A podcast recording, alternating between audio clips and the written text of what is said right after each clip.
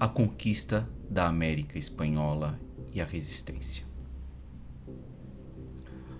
Primeiro momento, quem chegou aqui foi Colombo, achando que tinha chegado às Índias e erroneamente deu o nome de índios a esses povos que aqui estavam. Américo Vespúcio descobriu que aqui não eram as Índias, entendeu que aqui eram novas terras, por isso conhecemos essas terras hoje como América, devido a Américo Vespúcio. Invasão. Hernán Cortés e Francisco Pizarro são os dois mais conhecidos conquistadores. Teve vários, ou invasores, vamos dizer melhor. Hernán Cortés é, invadiu o Império Azteca. No primeiro momento foi muito bem tratado como um deus, recebendo dinheiro, ah, dinheiro não, ouro, muito ouro. Inclusive até um casamento que ele casou com a Malíndia. Malíndia essa que facilitou a entrada dele e ajudou na, dizima, na no extermínio dos povos astecas. Quando eles perceberam que Hernán Cortés não era um deus, e sim um, um ser humano, um homem com ganância, com desejo de poder, de, desejo de riqueza, era, foi tarde demais. Ele já tinha trazido armas, já tinha trazido doenças, morte e miséria ao povo.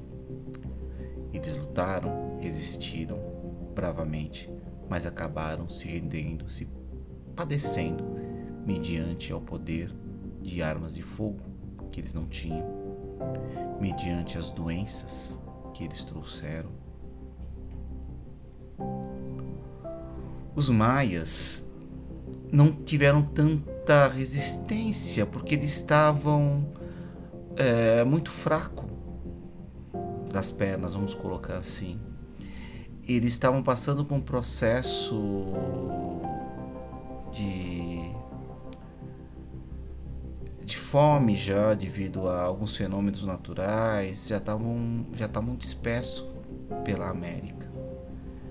Ao chegar aqui, os espanhóis não teve muita dificuldade em conquistá-los, em invadi-los, roubar todo o seu conhecimento e o mais triste, queimaram as suas escritas, queimaram a sua história, que era riquíssima. Os Incas, Fernando Cortés, Fernando Cortés, ó, ô louco, ó o erro.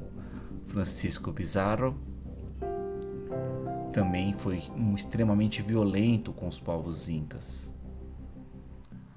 matando seu imperador, que era considerado um deus, matando seu povo, roubando, levando doenças também. Foi, esse povo demorou um pouco mais, essa civilização demorou um pouco mais para ser completamente conquistada, devido a espaços, a questões geográficas, que eram montanhosas, era muito mais complexo. Mas acabaram sendo é, padecendo mediante algumas uniões de povos inimigos,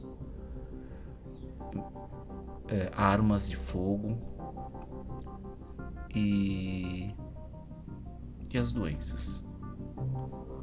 O Tupac Amaru, último grande líder, ele resistiu, lutou, mas foi decapitado pelos espanhóis.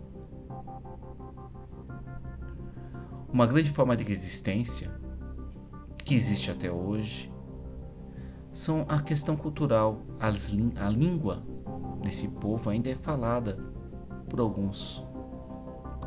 Existem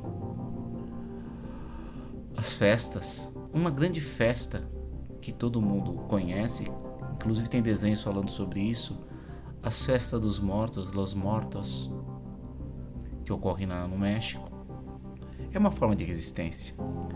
Essa festa é uma mistura de do catolicismo cristão com a religião deles, com as crenças deles. E olha que interessante. As máscaras, que são feitas de caveiras, que representam a morte, na boca ela tem um sinal de costura. Essa costura, esse sinal de costura, é em homenagem às mulheres, aos homens que foram mortos, foram queimados, enforcados, decapitados pelos espanhóis, acreditando que eles eram bruxos, demônios, e antes de matá-los, costuravam a boca deles. Triste, não? Namastê.